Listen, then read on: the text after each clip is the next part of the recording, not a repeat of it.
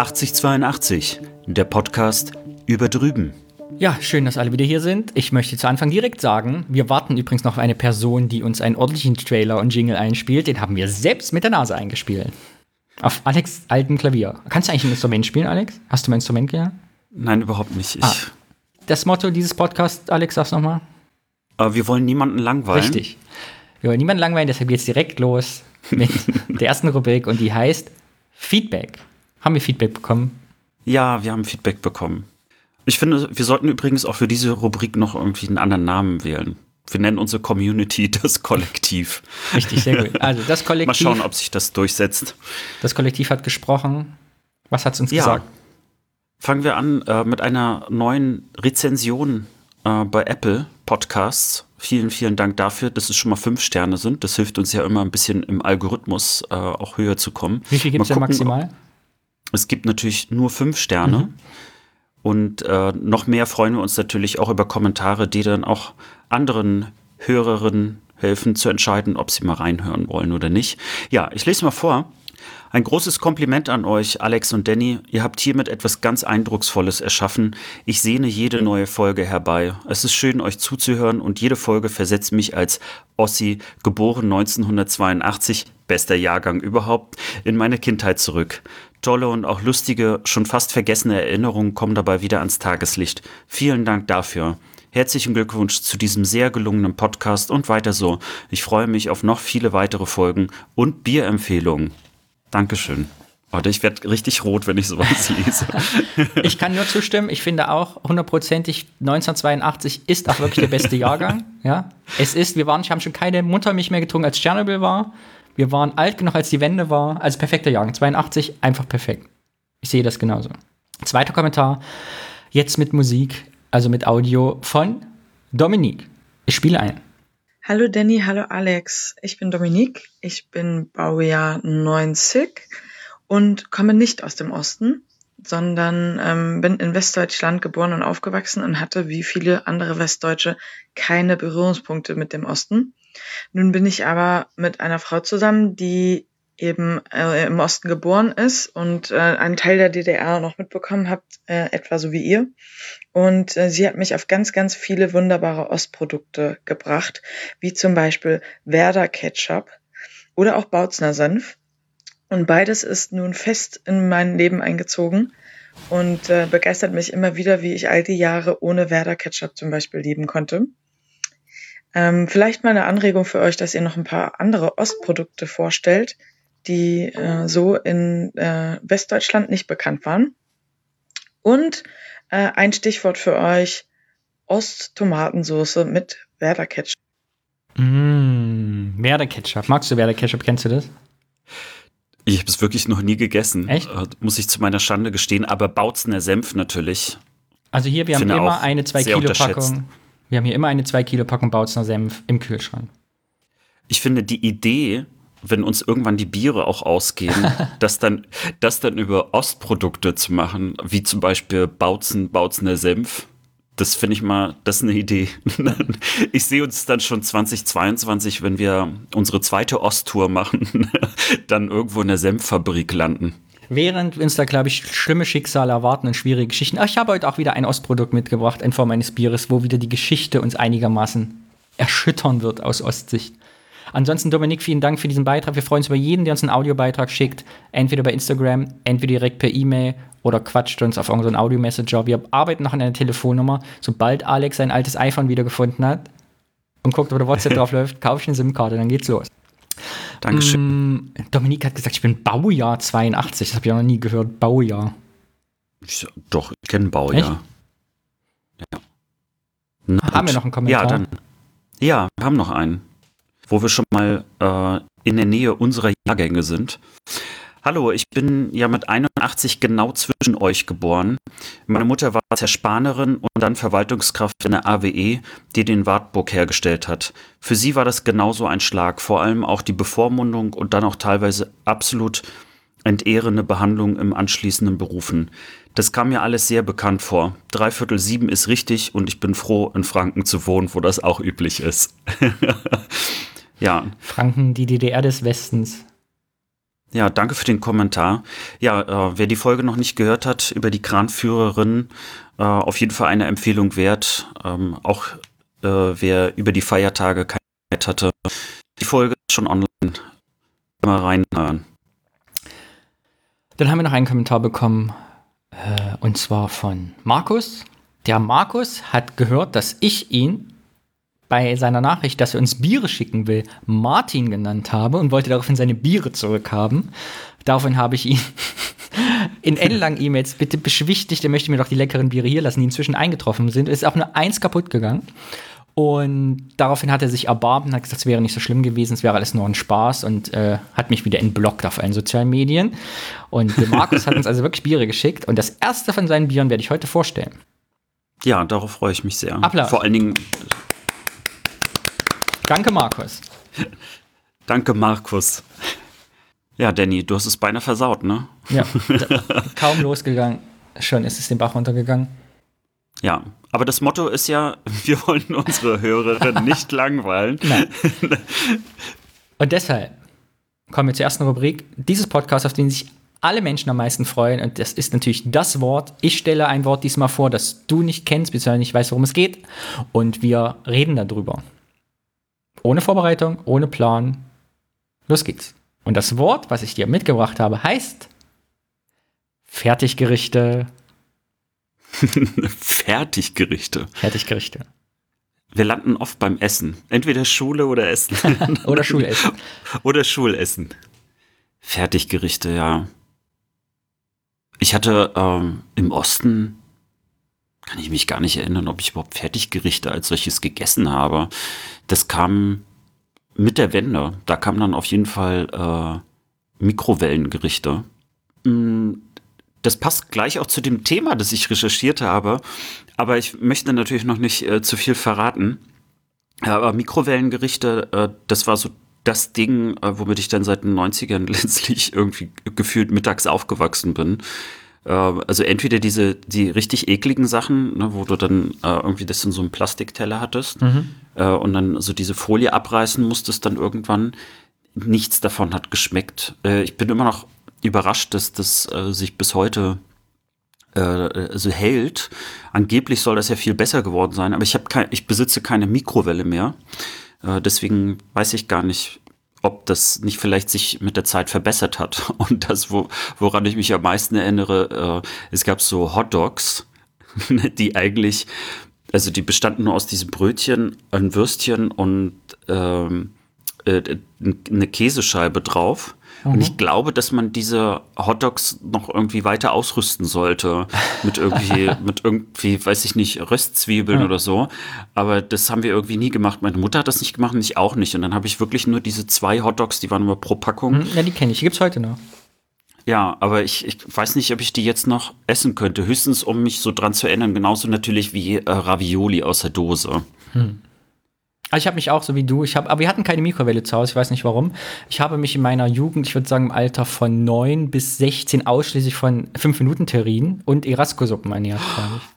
Fünf Minuten Terrinen, ja, natürlich. Oh, und irgendwann, ich weiß gar nicht, wie ich davon satt werden konnte. Ähm, als ich dann nach Köln gezogen bin, habe ich ganz am Anfang auch noch fünf Minuten Terrinen gegessen, aber hatte ich zwei Stück gekauft, mhm. weil mich irgendwie die, die eine gar nicht mehr äh, satt gemacht hat. Und dann meistens so Nudeln in Rahmsoße.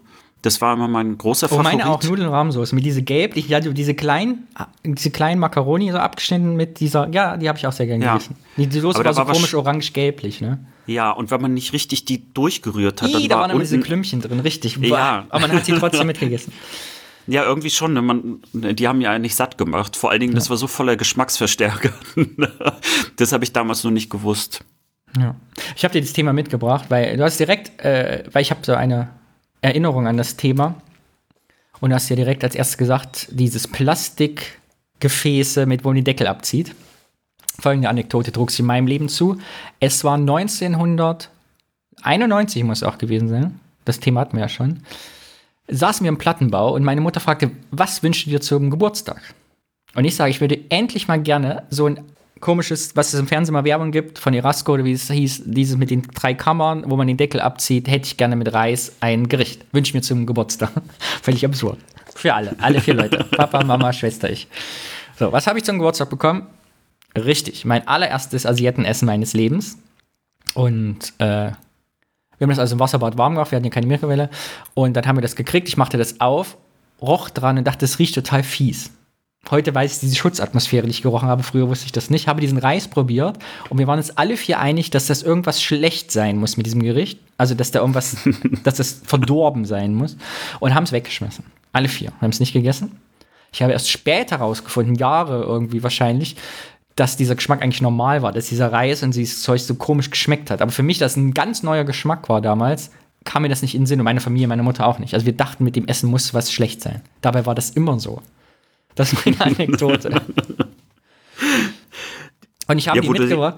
Ich wollte kurz, weil hm. das Thema schoss mir so in den Kopf vor ein paar Tagen, weil ich mal wieder eine 5-Minuten-Terrine gegessen habe. Als ich nämlich umgezogen bin und renoviert habe, habe ich mir so ein Ding mal wieder reingezogen nach all den Jahren. Ist mir aufgefallen, dass wir nach, nach der Wende ganz viele Geschmäcker und Fertiggerichte halt so neu hatten. Das kannten wir vorher nicht. Es, also während andere, glaube ich, wenn jetzt äh, Leute aus dem Westen zuhören, irgendwie würde man daran gewöhnt. Und wir aber nicht. Wir hatten das ja von heute auf morgen sozusagen auf einmal ganz, eine ganz andere Welt stand uns offen, im guten wie im schlechten Geschmack. Also ich kenne auch immer noch Leute, die würden das nie im Leben anrühren. Also die haben das einmal probiert und denken so, Gott, oh Gott, das ist ja ekelhaft. Und für mich kommt ja noch was Schweres hinzu. Ähm, ich habe ja dann noch sozusagen meinen ukrainischen Hintergrund und dort ist es absolut üblich, dass also die, ähm, dass alle Omas äh, das Essen äh, zubereiten, weil während die Eltern praktisch arbeiten. Und das ist dort noch stärker sozialisiert, als es sicherlich auch ähm, äh, bei uns war. Und ähm, äh, dann kam McDonald's irgendwann in die Ukraine. Und äh, die haben wirklich dort die besten McDonald's-Burger gehabt, also die ich überhaupt kannte. Also die sahen wirklich identisch aus mit dem, was man auf dem Bild gesehen hat. Ich wusste gar nicht, dass das überhaupt existieren kann. Und trotzdem hat McDonald's einfach dort in der Ukraine ganz lange Zeit überhaupt nicht funktioniert, mhm. weil das Essen dort nicht annähernd daran kam, was, was die Leute einfach von ihrer Oma kannten. Also die hatten immer perfektes, gutes, frisches Essen, um es mal so auszudrücken. Äh, und McDonald's war das einfach nicht. Äh, alle haben das mal probiert, ne, weil McDonald's kannte man natürlich, aber äh, niemand hat das gemocht. Jetzt mittlerweile, ich glaube, seit äh, nach über einem Jahrzehnt hat es sich dann auch irgendwann mal durchgesetzt. Das ist schon äh, verrückt. Ja, aber es erinnert mich auch, ne, wie dann auch, ich habe heute noch den Geruch in der, ich habe heute noch den Geruch in der Nase, wie damals die Kaufhalle zu Edeka wurde, als diese großen Lastwagen auf einmal angefahren kommen. Und auf einmal das, diese Gemüseabteilung, die Joghurtabteilung, wie es halt gerochen hat. Ne? Heute habe ich das manchmal noch, wenn ich das manchmal so frisch rieche und die Augen zu machen, in den Supermärkten kommen mir noch diese Kindheitserinnerungen manchmal noch selten vor die Augen. Ja. Und diese Fertiggerichte waren halt ein steter Begleiter meiner Jugend. Und hatte, glaube ich, aber jetzt kommen wir noch zu dem Thema mit, die Oma hat immer gekocht oder manche Leute haben das einmal gegessen und dann nie wieder. Äh, meine Mutter und Vater waren ja beide arbeiten. Es hatte also niemand Zeit für mich zu kochen. Ich musste äh, quasi Selbstverpflegung. Und ich hatte immer den Eindruck, dass für meine Eltern, also vor allem auch meine Mutter oder viele Ostdeutsche, auch dieses Convenience, was man so sagt, einfach auch eine, eine Arbeitserleichterung war. Also, dass das dadurch, dass von heute auf morgen kam, nie diesen kritischen Prozess erfahren hat, Anfang der 90er, den es im Westen durchgemacht hat, dieses Fast Food oder Convenience-Essen. Weißt du, es war halt eine Vereinfachung einfach und eine Möglichmachung. Ja, also äh, bei mir war das ja genauso, dass äh, für meine Mutter war das auch eine Riesenerleichterung. Äh, und äh, ich habe dann auch relativ schnell dann eben gelernt, zumindest mal eine Dose aufzumachen. Jetzt, du so Erasco und Sonnenwassermann äh, hast du jetzt zwar nicht gesagt, aber war dann direkt bei mir so im Kopf. Mein Vater hat dann auch immer so zur Arbeit auch immer diese Dosen mitgenommen. Es war dann irgendwann ich weiß nicht warum, aber also das Lager der Dosen wurde auch immer größer. Also wir hatten auch einen Atomkrieg letztlich überleben können äh, so viel Erasco-Son Wassermanns wir hatten. Und äh, jetzt erinnere ich mich an eine äh, äh, genau an eine Suppe, die ist so lustig gewesen, die Ochsenschwanzsuppe, mhm. weil die war irgendwie in so einer roten Dose und äh, wenn man, also da war das aber nicht flüssig drin, sondern es war in, in, so einer Art Gelee noch. Das heißt, also wenn man das äh, in die Dose reingemacht hat, dann war erstmal sozusagen die Ochsenschwanzsuppe in Form der Dose noch und dann löste sich das dann irgendwie auf. Ich weiß gar nicht, ob man noch Wasser dazu machen musste oder so, ich kriege ich gar nicht mehr so richtig zusammen. Und ich wusste auch gar nicht, was eine Ochsenschwanzsuppe ist. Weil der, also in dieser Suppe ist auch nichts drin gewesen. Ich glaube. Keine Haare. Das,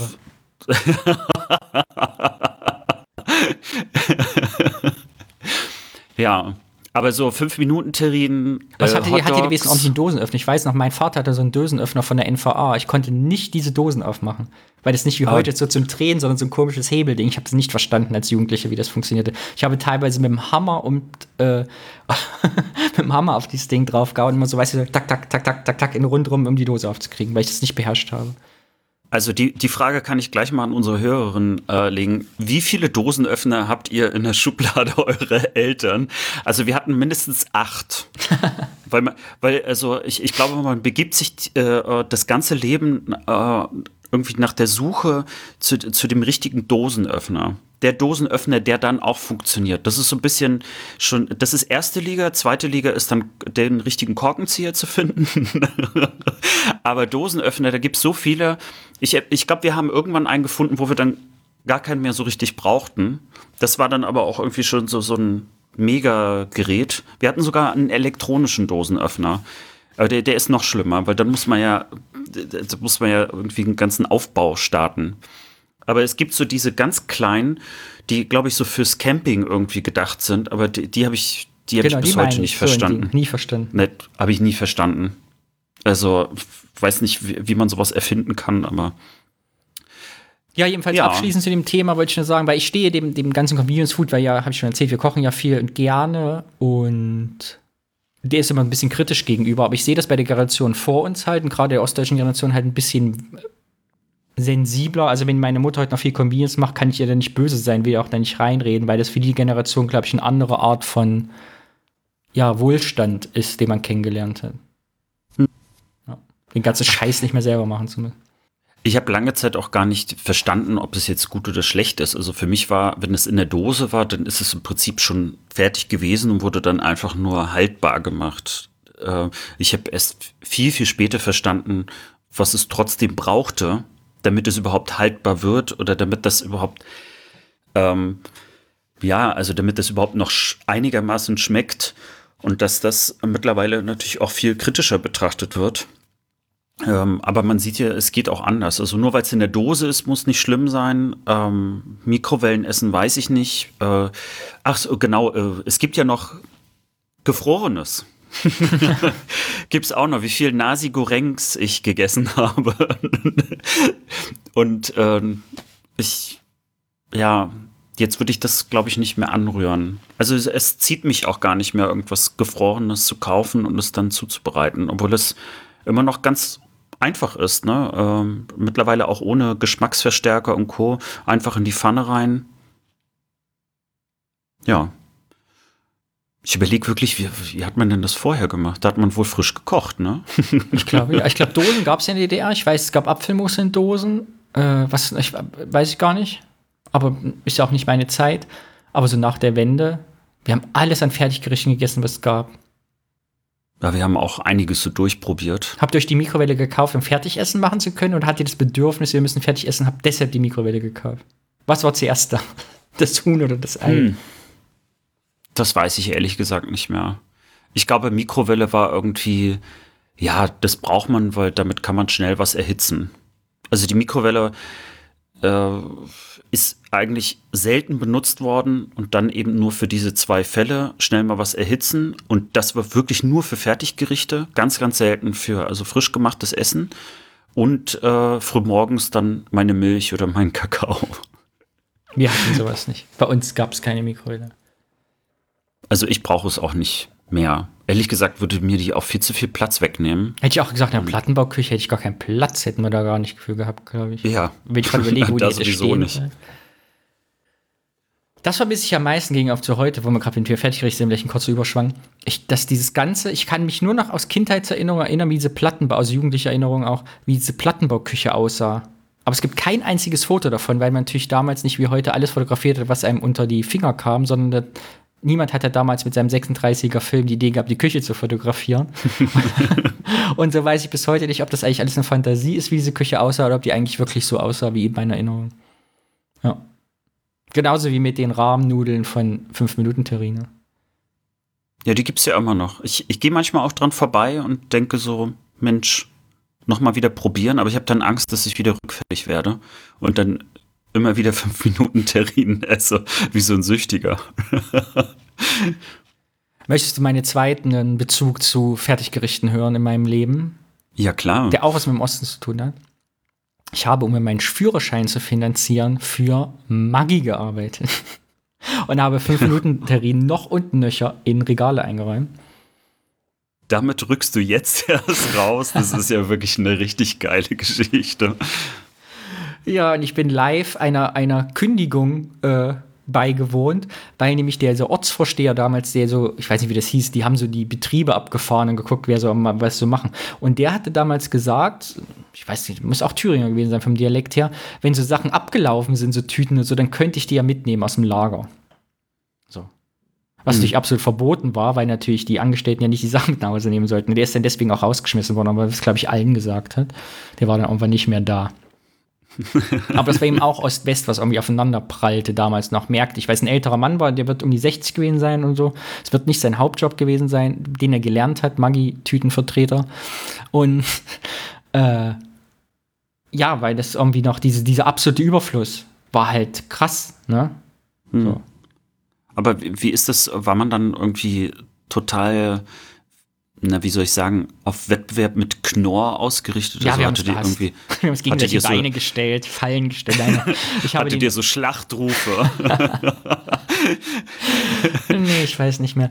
Aber ja, was ich angehalten wurde, wegzuschmeißen. Es war immer über, also es durfte nie was alle werden. Lieber 20 Tüten wegschmeißen, das kostet ja nichts, ne? So, was kostet so eine, so eine Maggi-Tüte-Produktion? Also lieber den Scheiß wegschmeißen, aussortieren, zurücksenden, Retour, wenn es abgelaufen ist, als dass irgendein Regal auch eine ansatzweise leer sein könnte. Ja, das war meine Jugend. Immer Spargelsuppe rein, Spargelsuppe raus. Ja, oder Gemüsesuppe, ne? So auch der Klassiker. Da hätte man auch einen Brühwürfel reinwerfen können, oder? Wenn Thüringen gewusst hätte, was er mir gemacht hat, hat mir meinen Führerschein finanziert durch Maggi-Regale einräumen, damit ich dann schnellstmöglich mit dem Auto verschwinden kann. Maggi, immer eine gute Suppe. Ja, ich habe einmal so eine große Würzflasche Maggi äh, unter das Regal geworfen, aus Versehen. Also ist vom Trolley gefallen und explodiert. Und das hat man ein Jahr später noch gerochen. Vielleicht riecht man es heute auch noch. Aber also sollte man eben in Kaufland sehen, im Küffhäuser Was für eine gehen. gute Würze das ist. und es riecht nach Maggi, dann war ich das.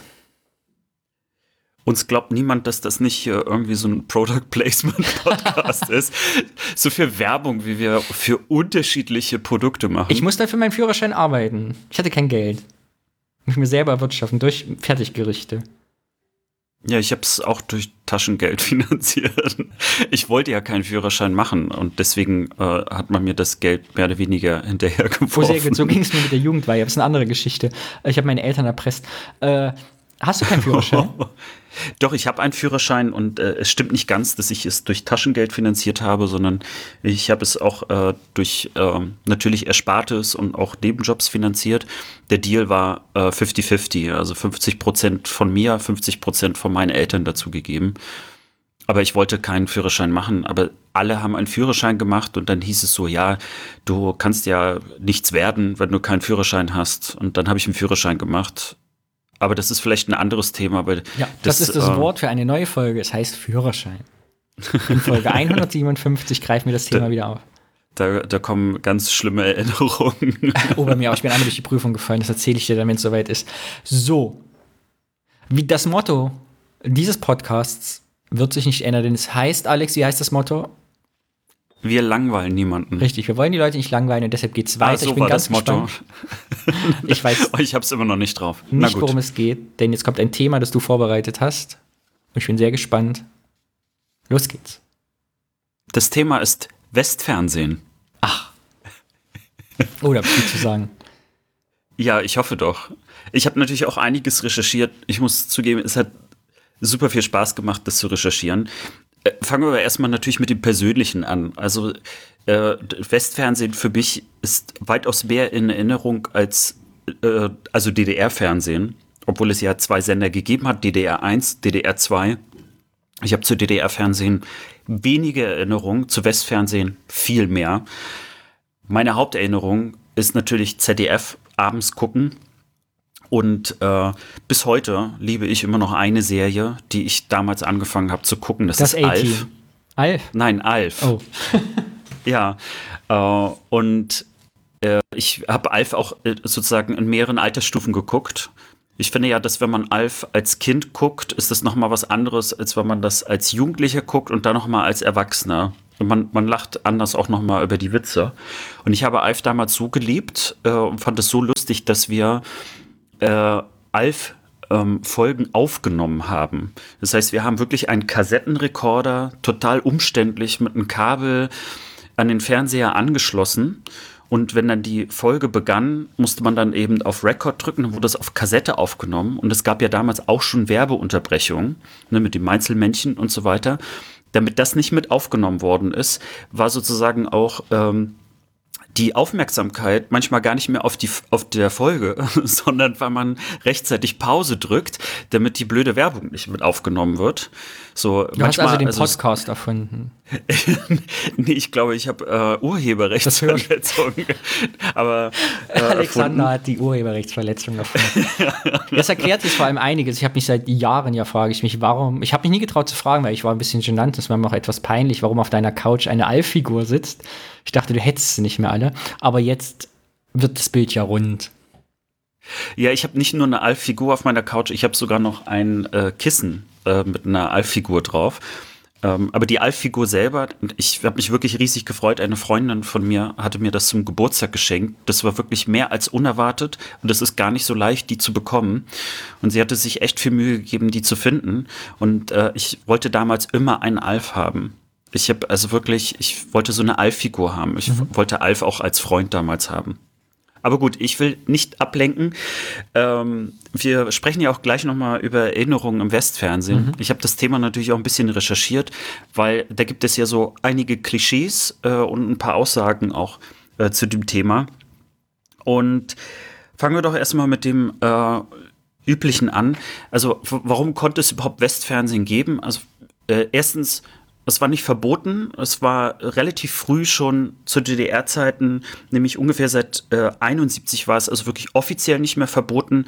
Es war trotzdem nicht unbedingt angesagt, jetzt irgendwie, ja, ich sag jetzt mal, überall rumzuposaunen, dass man jetzt gerade äh, Westfernsehen guckt oder was man dort alles gesehen hat. Und äh, wenn wir von Westfernsehen reden, dann ist das ARD, ZDF und eins der dritten Programme. Bei mir war das N3, damals hieß es noch NDR N3. Das war dann noch so mit magentafarbenen Punkten. Oh, das kenne ich. Bei uns war es Dreisat. Aber das haben wir nicht gekriegt. Ich war total neidisch auf meinen Nachbarn. Das Kind, weiß ich noch, die haben nämlich auf ihrem Fernseher Dreisat bekommen und wir nicht. Oh, da habe ich möglicherweise gleich auch eine Erklärung dazu, wie das zustande gekommen ist, weil es, es gibt da nämlich äh, natürlich eine, eine typische Ostgeschichte auch zum Westfernsehen. Ja, und äh, im Prinzip konnte man das alles per Antenne empfangen. Ähm, ich bin jetzt kein äh, Physikfreund, ein bisschen unterschieden sich auch jetzt die, die Zahlen, aber es wurde halt per UKW gesendet und da hatte man also mindestens mal so 150 Kilometer äh, äh, sozusagen in die DDR rein. Äh, ARD und ZDF äh, und natürlich die Dritten senden können. Und topografisch äh, war sozusagen das perfekt, um, ja, ich sage jetzt mal so eine Art Einheitsfernsehen am Ende auch zu haben. Äh, es gab kleinere Gebiete, äh, im Osten, die Westfernsehen nicht bekommen hatten. Das war ein bisschen was äh, so Richtung Vorpommern, also bei Greifswald und äh, dann auch äh, in der Nähe von Dresden, ähm, Ostsachsen, so das Gebiet. Das wird auch gemeinhin gerne als das Tal der Ahnungslosen genannt. Ähm, weil man den, den Leuten ja sozusagen sagen wollte, weil die eben kein Westfernsehen hatten, haben die ja sich nicht informieren können und waren in dem Sinne ahnungslos. Es war auch schon eine kleine Beleidigung auch. Das Ganze trifft nicht ganz zu. Zum einen, es stimmt, dass sie Westfernsehen so auf normale Art und Weise nicht empfangen konnten aber äh, sie konnten sehr wohl Radio hören und äh, man weiß sehr, sehr gut, dass also im Osten generell Westfernsehen war vollkommen normal ist zu gucken. Also das war äh, also im Grunde genommen gab es am Ende gar keinen großen Unterschied zwischen Ost und West, was das ähm, Fernsehverhalten anging. Äh, und natürlich über das Radioprogramm äh, hat man sich eben damals auch sehr viel informiert, äh, aber nicht nur informiert, sondern natürlich auch sehr viel Musik gehört, sodass also das Tal der Ahnungslosen nicht so ahnungslos war, wie das Klischees es sagt. Und interessant fand ich die Aussage von Dr. Stefan Wolle. Äh, der hat auch einen äh, kleinen YouTube-Kanal, hätte ich es weiter gesagt. Äh, Dr. Wolle, äh, wo er dann äh, so Fragen zur DDR auch beantwortet. Der ist unter anderem wissenschaftlicher ähm, äh, Mitarbeiter im, im DDR-Museum. Und der hat auch die Aussage gebracht, dass manche Menschen im Osten waren in Teilen, Zitat Anfang, waren in Teilen besser orientiert über die Westpolitik als die Westbürger.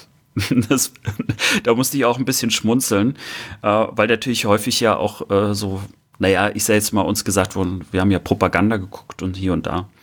Ja, ähm, und er hat eben auch die Aussage gebracht, dass äh, als die Wende eben auch kam, dass wir letztlich, was das Fernsehen anging und durch das Fernsehen wir schon eine Art Kulturnation waren, also eine einheitliche Nation der Fernsehzuschauer und Radiozuhörer.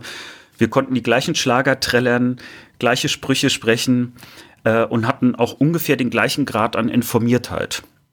Äh, so dass also das Westfernsehen eigentlich auch ein ganz normaler Teil des Ostfernsehens war. So würde ich mal die These ähm, aufbauen. Jetzt ist natürlich die Frage, das Teil der Ahnungslosen hat das eine politische Auswirkung. Und es gab natürlich Untersuchungen dazu. Äh, das IFO, äh, also die IFO in Dresden hat das untersucht und sie sagt, ja, es gibt einen Unterschied. Ähm, und zwar hat man äh, in den 90ern das Wählerverhalten untersucht und festgestellt, dass diejenigen, die Westfernsehen damals nicht bekommen konnten, aufgrund ihrer Topografie, dass sie einen signif signifikant höheren Anteil an links- wie rechtsextremen Parteien gewählt haben und äh, dass die Wahlbeteiligung äh, geringer war als im Vergleich zu denjenigen, die Westfernsehen hatten. Und es gab 2009 eine weitere Studie, die sich äh, auch nochmal mit genau dieser Bevölkerung beschäftigt hat und die haben ähm, festgestellt, dass diese Leute generell weniger zufrieden waren in der DDR äh, als diejenigen, die Westfernsehen hatten. Und äh, man äh, begründet das aber nicht damit, dass jetzt also diejenigen irgendwie besser informiert waren mit dem Westfernsehen, sondern äh, sie beschreiben das als den sogenannten medialen Eskapismus. Das heißt, die Leute waren besser unterhalten und ähm, ja, sie beschreiben das auch, finde ich, schon in einem höheren Grad, also dass es den Leidensdruck gesenkt hat der Leute. Also Eskapismus ja, also hat, heißt Rückzug, ne? Richtig. Also man hat sich aus ja, oder, also dass man sich Genau, man kann mhm. sich da so ein bisschen zurückziehen, ein bisschen ähm, rauskommen mhm. ähm, aus, aus dem Alltag und hat sich im Prinzip unterhalten lassen. So dass, ne, äh, so Wetten, das wird immer gerne auch als Beispiel genommen. Das hat man auch gerne geguckt, aber auch andere Unterhaltungssendungen, ähm, natürlich auch äh, Sport und ähm, diejenigen, die äh, eben Westfernsehen nicht hatten, also woran hat man eigentlich erkannt, dass die unzufriedener waren? Äh, dort gab es mehr Aus Ausreiseanträge als ähm, im Rest äh, der DDR und auch äh, mehr Beschwerden. Und äh, das war auch äh, dem sozusagen dem DDR-Regime, wie es so schön heißt, auch bekannt. Und jetzt fand ich, gab es natürlich so so ein bisschen so typisch Ost, ähm, nicht nur Teil der Ahnungslosen, sondern äh, es ging ja darum, trotzdem Antennen irgendwie auch aufzubauen und hinzustellen. Mhm damit man, Ostfernsehen, äh, damit man Westfernsehen auch vernünftig bekommen konnte. Zum einen musste man schon die Antennen ausrichten. Und ähm, das hat so mit der Zeit irgendwann, also es ist zu einer eigenen Kunst, hätte ich Handwerkskunst ist es schon geworden. Ähm, es gab äh, sogar eigene Bücher, die sich nur damit beschäftigt hatten, wie man also Antennen richtig baut ähm, man muss dazu sagen, so einfach war es am Ende nämlich auch gar nicht, denn äh, man brauchte auch das richtige Material. Vor allen Dingen äh, richtige Kabel waren ein großes Problem. Äh, die konnte man im Osten gar nicht so einfach beschaffen. Und ähm, ich bin auf einer Internetseite auf einen Bericht äh, der Stasi gestoßen von 1984, äh, wo man das Ganze so ein bisschen untersucht hatte. Äh, die Überschrift heißt auch Information zur Problematik Westfernsehen. Und man hat äh, unter anderem äh, festgestellt, dass die Bürger im Raum Dresden und Ostsachsen äh, sich also die ganze Zeit darüber beschweren, also dass äh, der Fernsehempfang so schlecht wäre. Das wurde auch äh, wissenschaftlich damals auch ähm, also belegt. Also, auch, also die DDR wusste das auch. Und dann haben sie es versucht zu reparieren, vor allen Dingen DDR 2 konnte man gar nicht empfangen, aber mhm. die Beschwerden sind nicht weggegangen, weil natürlich die Leute ARD gucken wollten. Und und dann war es so, dass äh, man irgendwie äh, festgestellt hat, dass also immer mehr Antennen auch gebaut werden, vor allen Dingen auch sogenannte Gemeinschaftsantennen. Das heißt, da haben sich Bürger zusammengeschlossen, um also größere Antennen, teilweise also ähm, sogar eigene Parabolantennen zu bauen. Das ist Wahnsinn. Also da hat es ganze ähm, äh, äh, Gemeinschaften gegeben, die dann sehr viel Geld zusammengelegt haben. Also das, äh, da hat man 300 bis 500 Mark pro Haushalt in so eine Kasse gelegt, äh, weil das Interesse so groß war. Und die Stasi zum Teil nicht mal wusste, wo die Leute diese Kabel herbekamen. Also sie haben gesagt, aus unbekannten Quellen haben die ihr Material irgendwie ähm, äh, beschafft. Äh, also da wurde sehr viel Improvisation, äh, Improvisationstalent sozusagen auch wieder abgefragt mhm. äh, der Ostdeutschen. Ich habe mich aber ein bisschen auch noch informiert, was ist denn jetzt eigentlich im Westen, im Westfernsehen passiert? Und das hat vielleicht ganz viel auch mit dem zu tun, wer wir heute sind oder was heute ist. Deswegen habe ich mir mal erlaubt, da so einen kleinen Abriss dazu auch zu machen. Ich bin ein Kind des äh, Westwerbefernsehens. Ohne das Westwerbefernsehen ja, wäre ich ein anderer Mensch. Aber was vielleicht vielen gar nicht bewusst ist, dass es ein Vormittagsprogramm seit den 60ern bei ARD gibt. Liegt nicht daran, dass man ein Vormittagsprogramm im Westen machen wollte, sondern in der DDR hat man ein Vormittagsprogramm gestartet als sogenanntes Schichtenfernsehen mhm. äh, für die Menschen, die sozusagen in der Nachtschicht waren oder also in anderen Schichten waren, damit die vormittags was gucken konnten. Mhm. Und als Antwort darauf hat die ARD ein Vormittagsprogramm gestartet. Das wusste ich gar nicht. Sp später dann auch zusammen mit dem ZDF, ne, ähm, mhm. also was man so kennt. Teilweise waren das natürlich so Wiederholungen. Die haben das Morgenmagazin, dieses unsägliche Morgenmagazin, also DDR zu verdanken. Ich schnappe über. ich, äh, das wäre jetzt schon eine steilere These, aber das Vormittagsprogramm ist sozusagen die Antwort darauf. Und dann ist 82 oder ab 82 begann das sogenannte duale System im Westen äh, zu starten, nämlich unter Helmut Kohl äh, ist im Prinzip äh, das kommerzielle Fernsehen ermöglicht worden. Bis dahin gab es ja nur das öffentlich-rechtliche, eben mit ARD, ZDF und im öffentlich-rechtlichen gibt es so eine etwas größere Geschichte dazu, aber äh, es gab zwei Gründe, warum man das machen wollte. Also die erste ist, es war eine CDU-FDP-Regierung. Äh, da gab es eben die Vorstellung von einem freien Markt, der auch für das Fernsehen existieren sollte, ähnlich wie es auf dem Zeitschriftenmarkt bereits schon existierte. Wir kennen das, also Spielregeln sozusagen nur im Markt äh, sozusagen gesetzt. Und äh, das zweite war, Helmut Kohl hat 1976 die Wahl gegen Helmut Schmidt verloren. Und das wird unter anderem, oder er begründet es unter anderem dadurch, dass es dort eine Art Meinungskartell gab und es vor allen Dingen durch die öffentlich-rechtlichen mit auch befeuert worden ist. Und das war eben der Grund, warum er kommerzielles Fernsehen quasi als Gegenpol äh, mit auch aufbauen mhm. und ermöglichen wollte. Und so ist dann das Kabelfernsehen letztlich groß geworden, weil dann die Bundespost äh, die, die Aufgabe bekommen hatte, also für mehrere Milliarden äh, die BRD zu verkabeln. Und so ist dann äh, statt der drei Sender sind dann irgendwann 20 Sendeplätze entstanden. Und am 1. Januar 1984 ist Sat 1 entstanden. Äh, unter anderem gegründet von äh, ganz vielen Zeitungsverlagen, äh, also in einem Zeitungsverband. Äh, der Springer Verlag war unter anderem mit dabei und auch die FAZ.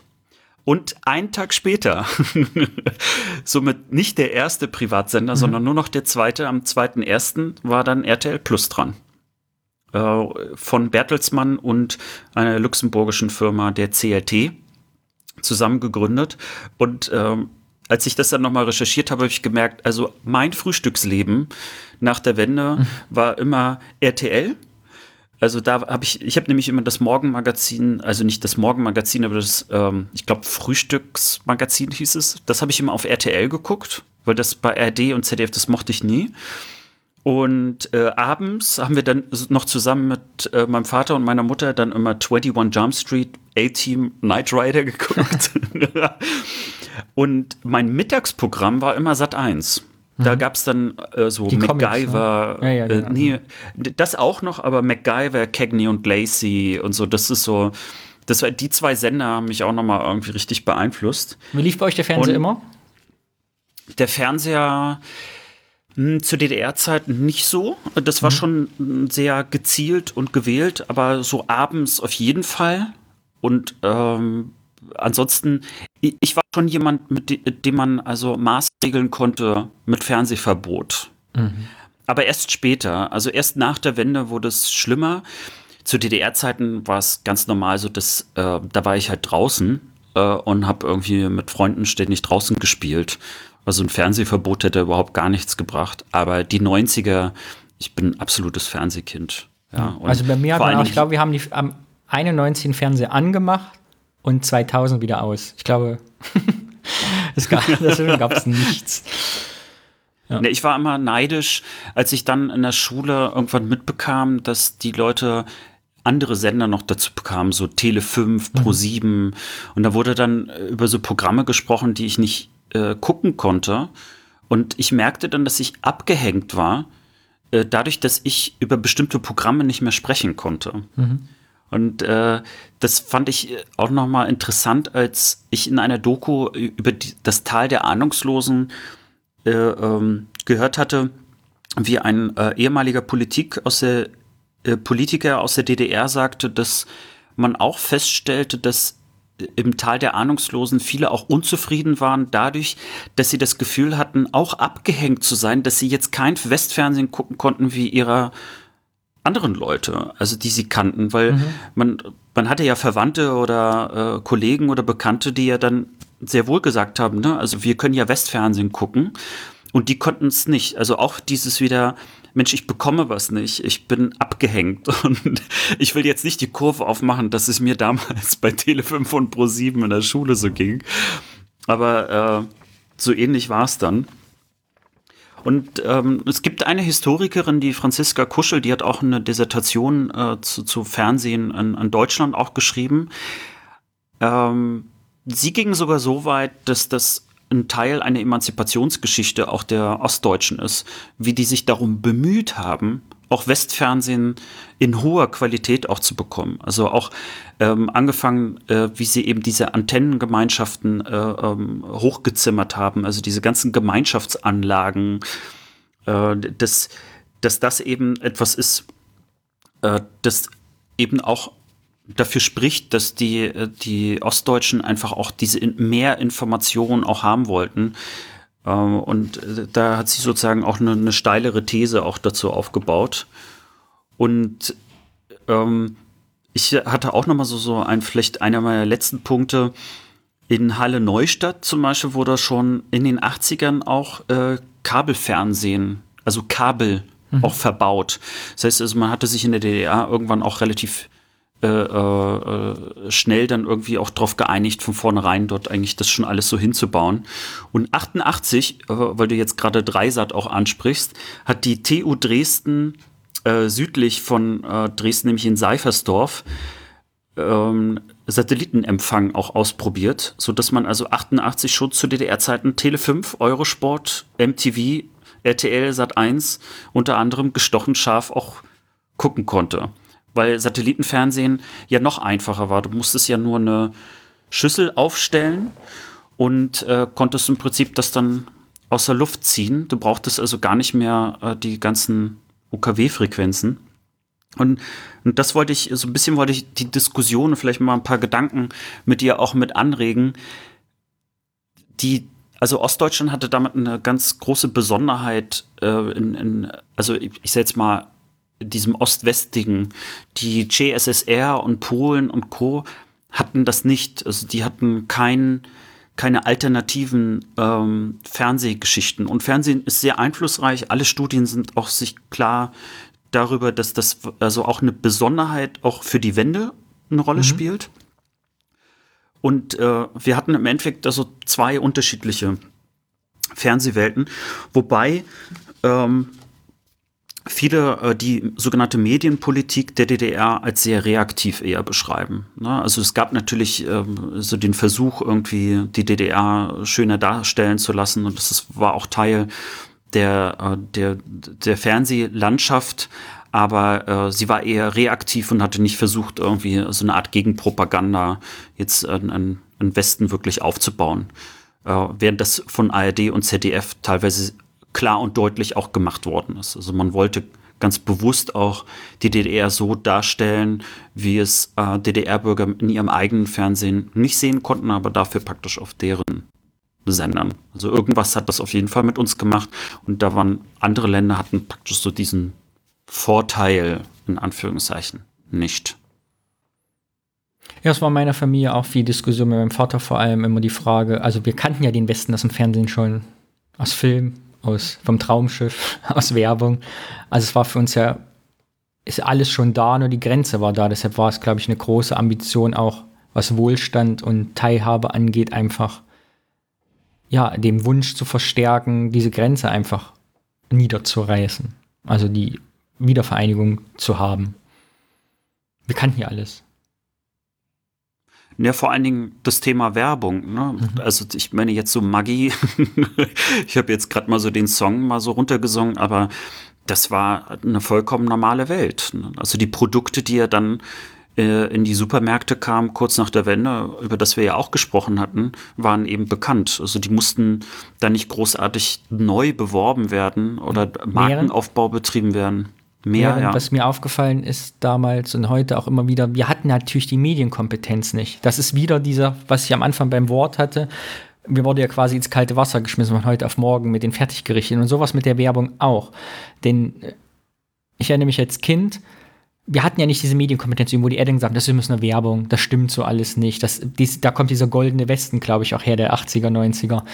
Äh, ich erinnere mich als Kind, dass ich immer dachte, ich saß im Plattenbau, ich musste um 5.20 Uhr aufstehen, weil mein Schulbus, glaube ich, in der zweiten Klasse oder erste dann irgendwie um Viertel vor oder um sechs gefahren ist, um halb sieben war man schon in der Schule, musste dann noch eine halbe Stunde rumsitzen in so einem Vorunterricht, keine Ahnung, habe ich nicht mit ganz Kette. Und ich saß da und habe Westwerbung geguckt und dachte, so am Wochenende, und dachte, oh, im Westen, dann die frühstücken immer, da kommen die Kinder so an den Tisch gerannt und dann kriegen die so Cornflakes eingeschrieben, da scheint immer die Sonne und die sitzen auch nicht an so einem kleinen Eck Tisch da irgendwie im Plattenbau, sondern die sind immer, weißt die hatten immer in solchen Fernsehwerben für Frühstückscerealien, hatten die immer so, so bodentiefe Fenster mit in so einem Garten dran, so Einfamilienreihenhäuser, weißt du, dann gingen die Türen so auf und die Sonne schien so rein und alle waren quietsch vergnügt und der Vater las Zeitung und die Mutter irgendwie aß, trank ihren Kaffee und alle hatten Zeit und keiner war in Hektik. Und ich dachte, das Kind so, das ist die Realität. Hm. Ich habe was später mitgekriegt, dass das alles gar nicht stimmt, dass auch die Westdeutschen keinen Bock haben, morgens zur Arbeit zu gehen. So, ja. Das hat mich als Kind ja, so, das hat sich hm. genau als Kind immer so geprägt, dass ich dachte, das muss so schön sein da drüben, so anders, so keine Ahnung, so sonnig. Ja, ich, äh, also erstmal diese heile Welt und ich, bei, bei, mir war das so, als ich dann anfing, früh morgens Fernsehen gucken zu dürfen, also am Wochenende, wo ja dann schon irgendwie für Kinder Fernsehen gemacht worden ist, wo die Eltern ja noch nicht mal richtig wach waren. Ich glaube, das ist schon so um 5.30 Uhr oder so begann das ja dann. Ich fand mal ganz schlimm äh, diese Spielzeugwerbung. Da gab es ja ganz viel. Und mein Eindruck von dieser heilen Welt, die du beschreibst, dass eben Kinder ganz, ganz viel Spielzeug haben müssten. Und ich wollte auch ganz viel Spielzeug haben. Meine Eltern waren sehr darauf bedacht, eben mich nicht, also zu verwöhnen, obwohl ich Einzelkind bin. Man sagt ja immer, Einzelkinder sind total verwöhnt, aber meine Eltern haben sehr stark darauf geachtet, dass ich nicht eben alles bekomme, nur weil ich sie haben möchte. Mhm.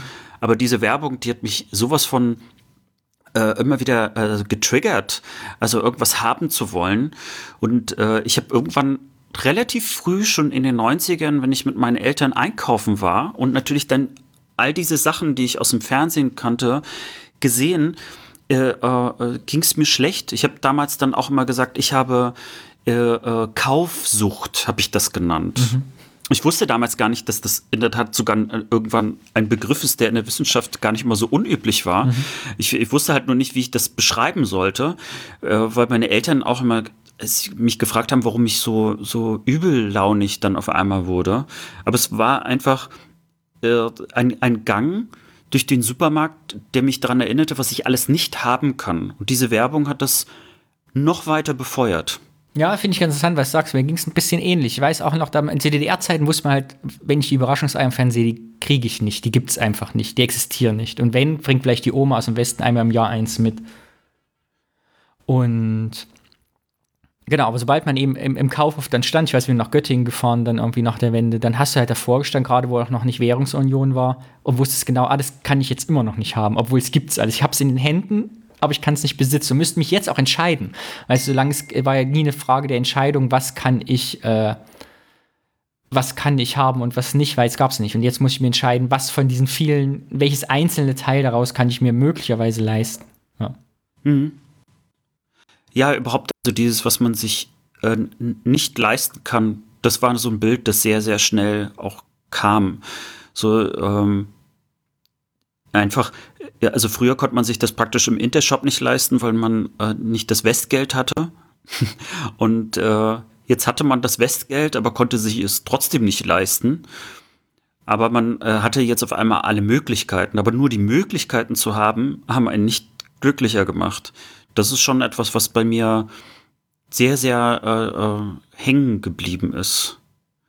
Und äh, also ich bin aber froh, dass es, ich kann mir jetzt natürlich ein paar Dinge mehr leisten, aber mittlerweile habe ich gar nicht mehr so den Bedarf. Und ich frage mich schon, ob das auch damit zu tun hat, äh, äh dass, ja, weiß ich gar nicht, womit es genau zu tun hat. Ähm, also ob ich jetzt einfach nur ein bisschen äh, schlauer bin oder gelangweilter oder weil ich keine Werbung mehr gucke. ähm, ja, also ich bin einfach zufriedener weniger. Obwohl es natürlich ein paar Sachen gibt, da gebe ich trotzdem noch viel zu viel Geld aus. Möchtest du zum Thema abschließend noch meine Weisheiten dazu hören zum Thema Werbung? Ja, natürlich. Wusstest du, dass es auch eine DDR-Werbung gab im Fernsehen? Ich habe welche auf YouTube gesehen, bin mir aber in meiner Erinnerung nicht bewusst, dass es sie gab. Ja, in den 50er, 60er, 70er wollte man auch Werbung machen, hat doch viel gemacht. Gibt es einige DDR-Werbespots. Und, warte mal, wer klingelt es bei mir? Moment. Ja, in den 60er, 70ern gab es auch einen DDR-Werbespots. Da hatte man ja noch was zu verkaufen. Später, so ich kenne es nur aus Erzählung, äh, wurden die dann wohl eingestellt, weil wenn du eh Mangelwirtschaft hast und Planwirtschaft, macht es nicht so viel Sinn, Produkte zu bewerben, die es dann nicht wirklich gab. Was es wohl in der DDR viel gab, waren so konsumlenkende Werbung. Also mit, wenn, wenn die Leute Mangel hatten an Eiweiß, sollten sie Eier kaufen, da wurden Eier beworben. Wenn es zu wenig Eier gab, dann hat man halt gesagt, essen Sie nicht so viele Eier, es macht so viel Cholesterin, um so ein bisschen den Konsum zu lenken. Inwieweit ist der Wahrheit entspricht, weiß nicht. Aber jetzt kommt meine Geschichte. Denn du hast ja Werbespots der DDR gesehen. Die Wahrscheinlichkeit, dass du meine Familie dort gesehen hast, ist sehr groß. Denn mein Vater hat in Potsdam Lehrer studiert und hat, musste auch arbeiten nebenbei, bei der DEFA Nebenrollen gespielt in Kino und Fernsehen. Und es gibt einen Badehosen-Werbespot, einen Sommerwerbespot, äh, der im DDR-Fernsehen gelaufen ist, den es heute auf YouTube gibt. Da spielt mein Papa mit. Boah, du holst immer so Sachen raus. ich schicke, ich schicke ihn in die Shownotes. Den Spot, wer meinen Papa kennt, kriegt ein Bier umsonst. Vor allen Dingen, äh, ich habe jetzt das Bedürfnis, deinen Papa in Badehosen zu sehen. Das klingt ein bisschen merkwürdig. ja. Aber jetzt habe ich einen guten Kontext dazu. Okay, also ich finde, das ist der perfekte Abschluss für das Thema, finde ich. Ich auch. Das kann ich nicht mehr toppen. Ja, ich hoffe, äh, euch hat das Thema gut gefallen und ich freue mich natürlich auf eure Kommentare, äh, was ihr denn so gesehen habt. Was sind sozusagen eure Erinnerungen an das Westfernsehen, egal ob ihr im Osten oder im Westen wart? Weißt du, welches Thema mein Lieblingsthema in Fernsehwerbung ist? Nein. Bier. Ich liebe Bierwerbung genauso wie Bier und deshalb trinken wir jetzt zusammen wieder in der Rubrik Das Bier, ein Bier zusammen. Wer davon nichts gehört hat, kurz erklärt, wir hangeln uns durch Ostdeutschland anhand seiner Biere. Und heute habe ich mitgebracht, es ist Premiere ein Bier von Markus, der uns ja dieses wundersame Bierpaket geschickt hat. Und da war es drin Altenburger. Ich habe ein Altenburger Hell und du hast ein? Altenburger Premium Pilz. Sehr gut. Altenburg ist in Thüringen. Willst du mal aufmachen? Mit ja. Bügelverschluss. Achtung.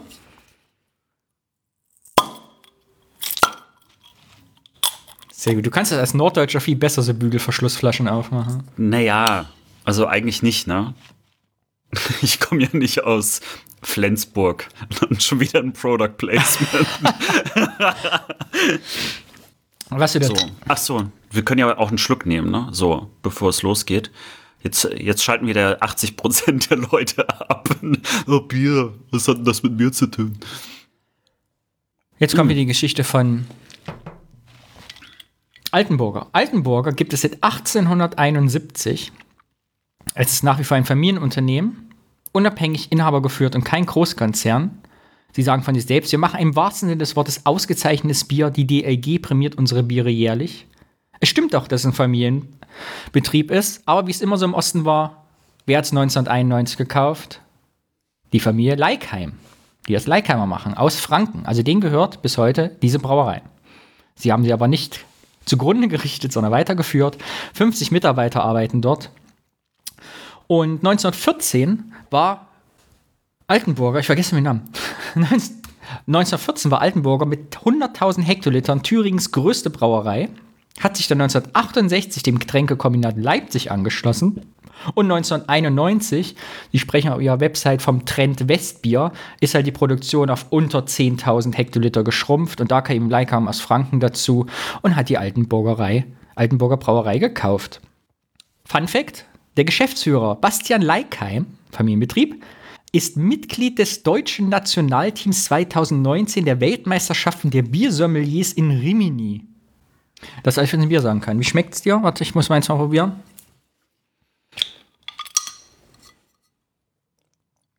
Mm. Find's lecker. Also mein Helles schmeckt sehr nach Helm. Vielleicht sogar ein bisschen hopfig für ein Helles schon, aber sehr angenehm. Konnte ich jetzt ad hoc nicht rausfinden, ob die auch äh, Hopfen aus der Region nehmen. Aber wo ich es gerade hier sehe, die Flasche vom Werbe, steht nämlich, siehst du das kleine Logo? Ja. Hopfen aus, ist so klein geschrieben. Er, Elbe Saale Hopfen ist da drin.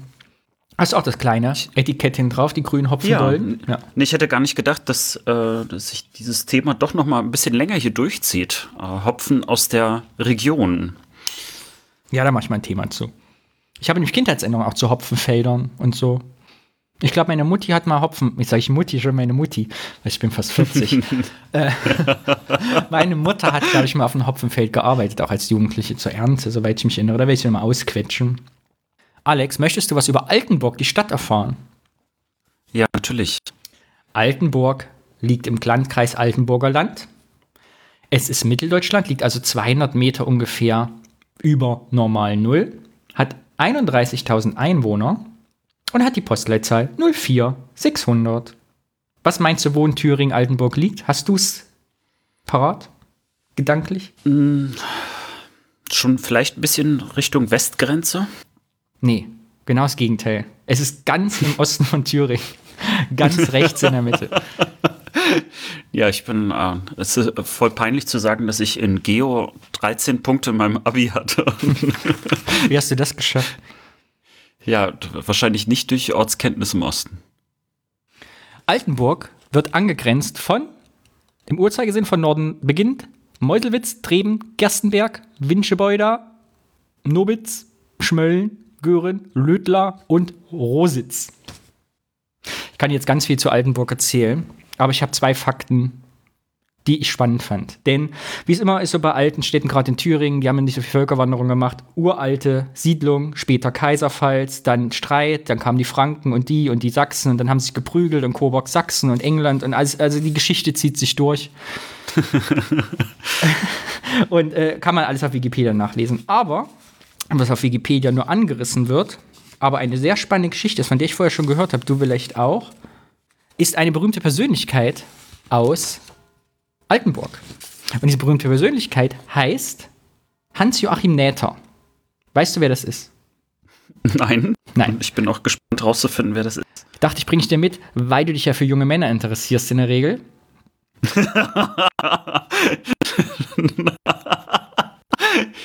okay, das wirst du wahrscheinlich nicht rausschneiden. ich lasse dich einfach auslachen. Hans-Joachim Näther. Erzähl. Lebt nicht mehr. Er wurde auch nicht sehr alt. Er wurde nur 21 Jahre alt. Denn er wurde in Moskau hingerichtet, nachdem er in DDR zum Tode verurteilt war. Er hat nämlich nach der Gründung der DDR eine Widerstandsgruppe gegen den Kommunismus und vor allem gegen den Stalinismus gegründet. Sie haben gegen Stalin Flugblätter verteilt. Er und zusammen mit zwei Lehrern äh, in seiner Schule. Und unter anderem haben sie, jetzt kommen wir interessanterweise, ich wusste nicht, dass das Thema vorbereitet hast, zum Thema Funk. Er hat einen Störsender gebaut äh, und ihn in Altenburg aufgestellt. Und dieser Störsender sollte eine Rede unterbrechen. Hans-Joachim Nether hat eben zusammen mit seinem Lehrer, aber auch drei Mitschülern, Ulf Ulich, Gerhard Schmale und Jörn Ulrich Bödel eine Widerstandsgruppe gegründet und Jetzt kommen wir eben zu dem Thema, da wusste ich ja gar nicht, dass du das Thema mitgebracht hast, aber so schließt sich der Kreis, Thema Funk. Hat er nämlich einen Störsender gebaut. anlässlich Stalins 70. Geburtstags wurde eine Rede übertragen. Die haben sie mit dem Funksender gestört und eine alternative Rede zu verbreiten. Man weiß bis heute nicht, weil es geschichtlich nicht gut festgehalten ist, ob überhaupt das Erfolg hat, also ob Leute diese Botschaft, diese, diese Sendung wahrnehmen konnten, also ob das technisch geklappt hat und jemand gehört hat, der Störsender, oder ob das nicht funktioniert, das weiß man nicht. Jedenfalls sind sie relativ schnell aufgeflogen durch ihre Flug Flugblattaktion und eben diesen Störsenderaktion, wurden dann alle verhaftet und die Person, um die es hier geht, eben der Herr Neter, der Hans-Joachim, wurde dann in der DDR zum Tode verurteilt, nach Moskau transportiert, war dann im Gefängnis und wurde ein halbes Jahr später hingerichtet. Ja, eine berühmte Persönlichkeit der Stadt. Es gibt einen Jugendroman, der heißt 50 Hertz, weil ich glaube, die ja 50 Hertz gefunkt haben. Den kann man lesen, mhm. der beschäftigt sich mit diesem Thema.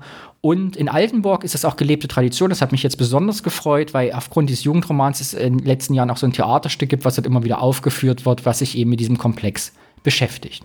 Also im Gegensatz zu anderen Geschichten, die wir schon hatten, keine vergessene Tradition, sondern eben Bürger dieser Stadt, die sich mit dem Widerstand äh, des Totalitarismus und der Diktatur entgegengesetzt haben. Hm. Ja, das ist der junge Mann, den ich dir vorstellen wollte. Ja, ist ein bisschen traurig, muss ich sagen. so wendet sich die Geschichte. Also, noch zur Vervollständigung äh, der Geschichte wegen.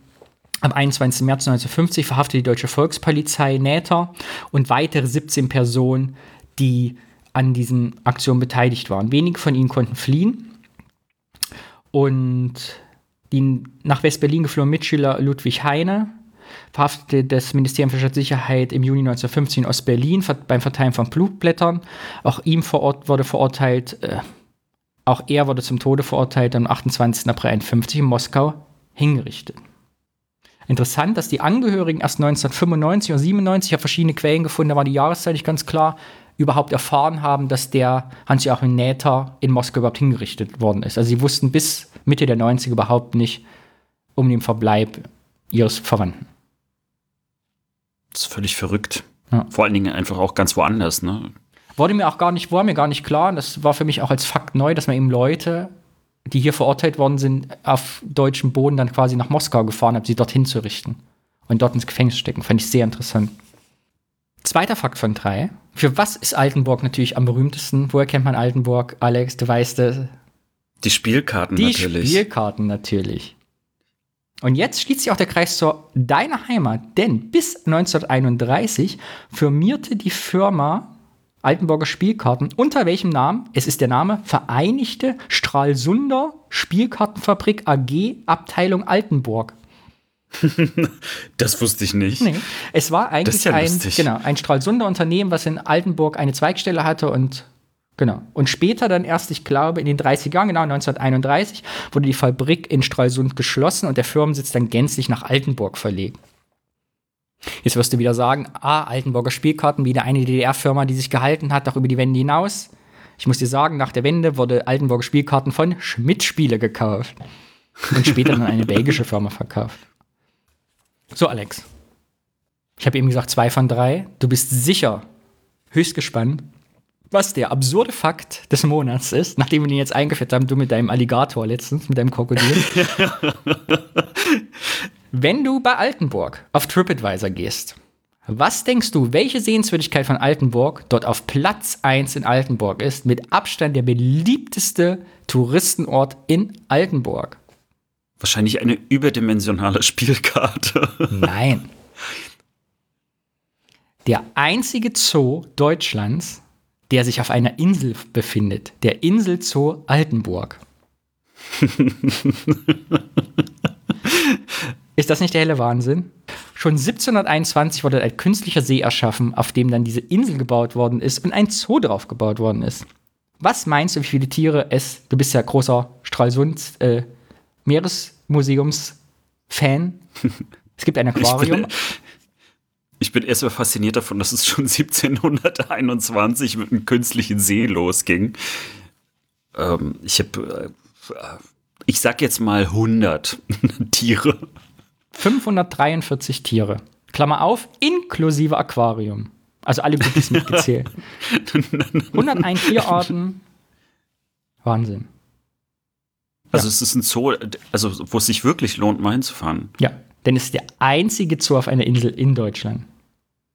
Blöd, ne, wenn es dann irgendwie auf Rügen irgendwann mal ein Zoo geben sollte. Stimmt. Oder Sylt.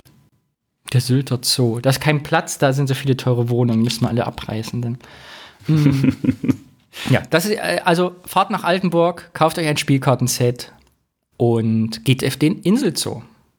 Ich werde noch in die Shownotes verlinken, abschließend zum Thema Bier, denn es gibt eine schöne Übersicht über alle Bieretiketten der Altenburger Brauerei seit Gründung.